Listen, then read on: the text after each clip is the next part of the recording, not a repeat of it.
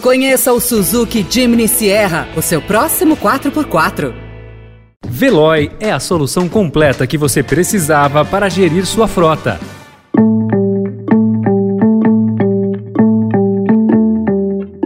Olá, seja bem-vindo, seja bem-vinda. Começa agora mais uma edição do Notícia no seu Tempo. Esse podcast é produzido pela equipe de jornalismo do Estadão para você ouvir em poucos minutos as principais informações do jornal. Entre os destaques de hoje, para evitar rejeição, candidatos omitem partido na propaganda. Investidor estrangeiro volta à bolsa. E a brasileira que, continuando a brincadeira do ano passado, arrancou sorrisos do Papa ao entregar cachaçinha de presente ao pontífice. Esses são alguns dos assuntos que você confere nesta quinta-feira, 18 de agosto de 2022. Estadão apresenta Notícia no seu tempo.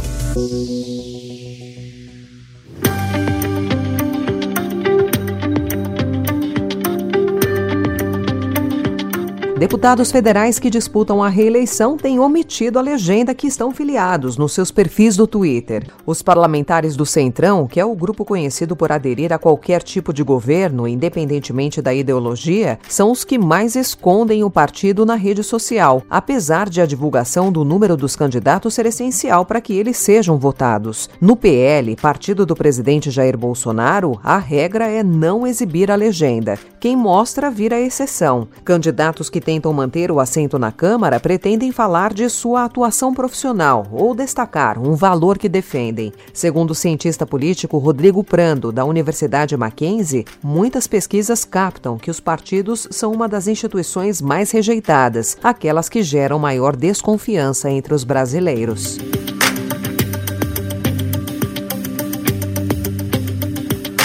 A radicalização nos grupos de apoiadores do presidente Jair Bolsonaro no Telegram aumenta na medida que a eleição se aproxima. Usuários do aplicativo de mensagens pedem, por exemplo, um contragolpe das Forças Armadas contra o STF. O relatório Democracia Digital, de pesquisadores da Universidade Federal da Bahia e da Universidade Federal de Santa Catarina, mostra a intensificação dos ataques à corte desde junho, quando se tornaram mais frequentes as convocações para os atos de 7 de setembro. O estudo revela ainda que o discurso de apoiadores do presidente está mais radicalizado.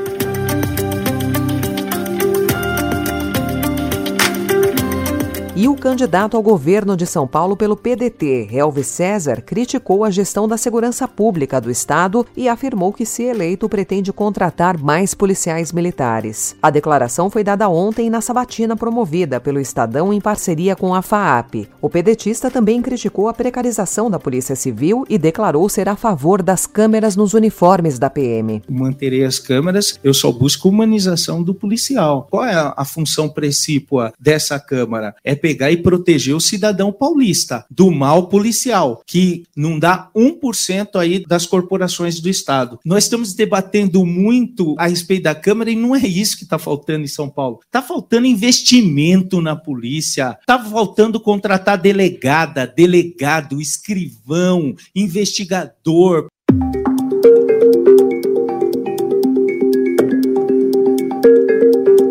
Após uma fuga de capital estrangeiro em abril e maio, quando quase 14 bilhões de reais deixaram a bolsa brasileira, e um cenário morno em junho e julho, quando aproximadamente 2 bilhões ingressaram, os primeiros dias de agosto registraram uma mudança. Em 15 dias, o investidor estrangeiro injetou 11 bilhões de reais na B3, ajudando o mercado acionário a se recuperar. No mês, o Ibovespa, que é o principal índice da bolsa, subiu 10%. A mudança de expectativa em relação relação à desaceleração da economia global e à deterioração do cenário político e econômico de outros países emergentes tem favorecido o ingresso de capital internacional no Brasil.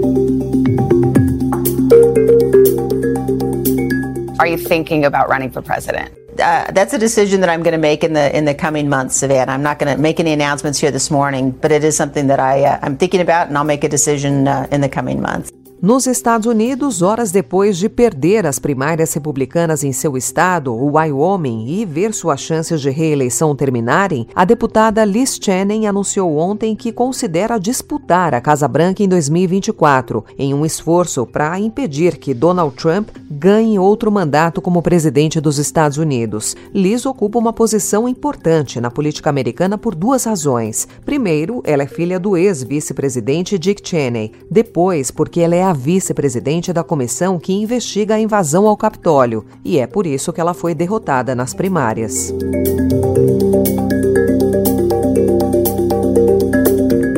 Meio à tensão crescente com os Estados Unidos por causa da visita de congressistas americanos a Taiwan, a China enviará tropas à Rússia para exercícios militares conjuntos. As manobras lideradas pelos russos também incluem Índia, Belarus, Mongólia e Tajiquistão. O Ministério da Defesa da China disse ontem que a participação nos exercícios não tem relação com a atual situação internacional e regional e faz parte de um acordo de cooperação anual.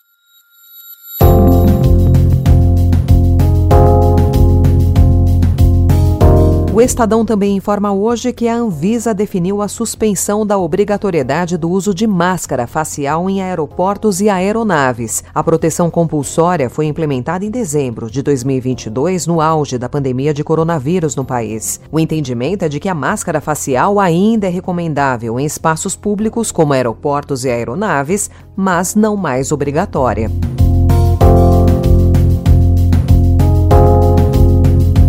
Mudança também no que diz respeito ao edifício mais alto da capital paulista. Agora, o edifício Platina 220, no Tatuapé, na Zona Leste, toma a posição do Mirante do Vale, no centro. O empreendimento de 172 metros será inaugurado até setembro e marca uma nova fase da ocupação imobiliária na região, apresentando o edifício multiuso com hotel, lojas e moradias. O prédio faz parte de um projeto ainda maior, chamado Eixo Platina. Um dos objetivos é fazer com que a Zona Leste deixe de ser apenas dormitório, evitando deslocamentos para estudar, consumir, se divertir e trabalhar. Notícia no seu tempo. Santo Padre, prega brasiliani.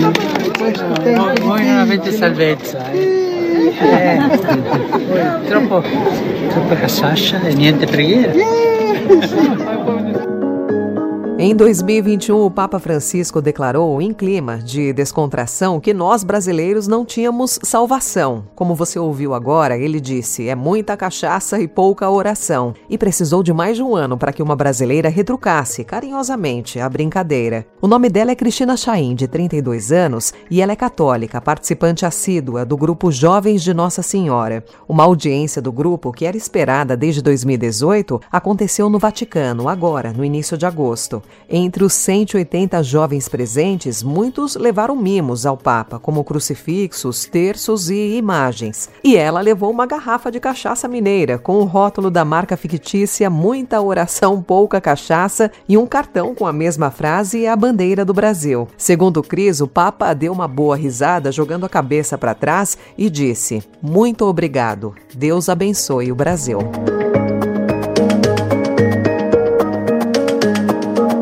Essa foi mais uma edição do Notícia no seu Tempo, com apresentação e roteiro de Alessandra Romano, produção e finalização de Mônica Herculano. O editor de núcleo de áudio é Emanuel Bonfim. Obrigada pela sua escuta até aqui e até amanhã. Você ouviu Notícia no seu Tempo. Conheça o Suzuki Jimny Sierra, o seu próximo 4x4. Procurando a rota mais inteligente para gerir sua frota? Veloy é a solução completa que você precisa. Acesse veloy.com.br/empresa e descubra um caminho prático e eficiente para a gestão da sua empresa.